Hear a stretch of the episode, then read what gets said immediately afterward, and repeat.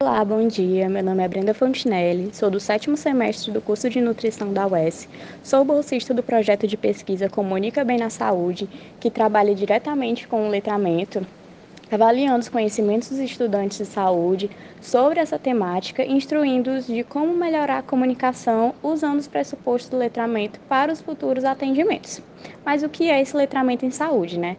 É a capacidade que o indivíduo tem de acessar, avaliar, interpretar e aplicar as informações de saúde na sua vida.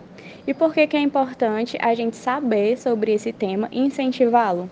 É porque dá um, uma maior autonomia ao paciente de tomar decisões para o cuidado com a sua própria vida e a vida da sua comunidade, tem uma maior adesão aos tratamentos, levando a uma menor taxa de hospitalização e, consequentemente, reduzindo os custos para o sistema de saúde.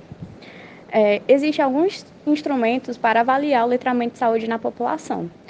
Um deles é o NVS, que é aplicado em poucos minutos e consiste em interpretar as informações de um rótulo de sorvete.